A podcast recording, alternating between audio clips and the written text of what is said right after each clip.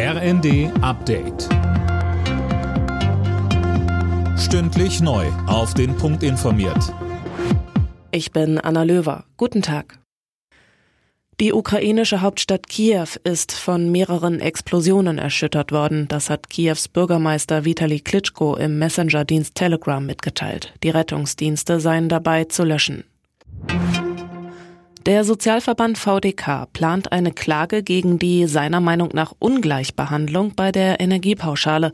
Es geht um die 300 Euro, die im September im Rahmen des Energieentlastungspakets ausgezahlt werden sollen. Mehr von Holger Dilk. Die 300 Euro gehen, sagen wir es mal salopp, an diejenigen, die